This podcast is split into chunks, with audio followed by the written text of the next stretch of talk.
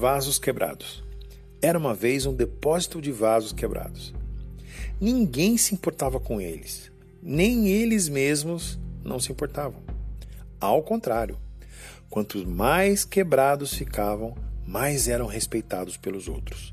Por isso, não estavam nem aí com a sua triste situação. Um dia, por engano, um vaso inteiro foi parar no meio dos vasos quebrados. Mas por ser diferente dos demais, de imediato ele foi rejeitado e hostilizado.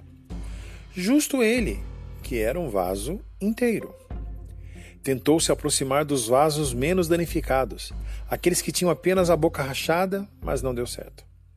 Depois, procurou se aproximar dos vasos que tinham apenas um pequeno furo na barriga, mas também foi repelido. Tentou uma terceira vez, com os vasos que estavam trincados na base, mas não adiantou.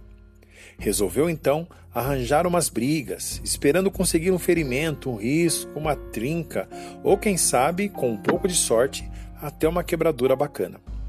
Mas naquele lugar uma coisa incrível acontecia. Ninguém tinha força bastante para quebrar os outros.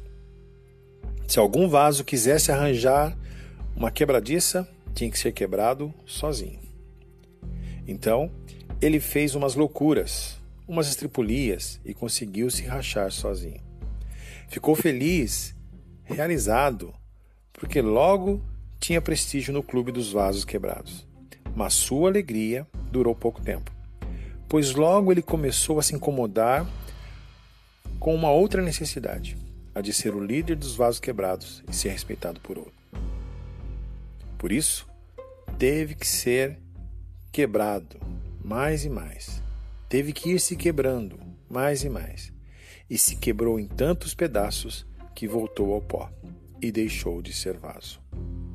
A lição de hoje, 1 Coríntios 15:33. Não vos enganeis, as más companhias corrompem os bons costumes.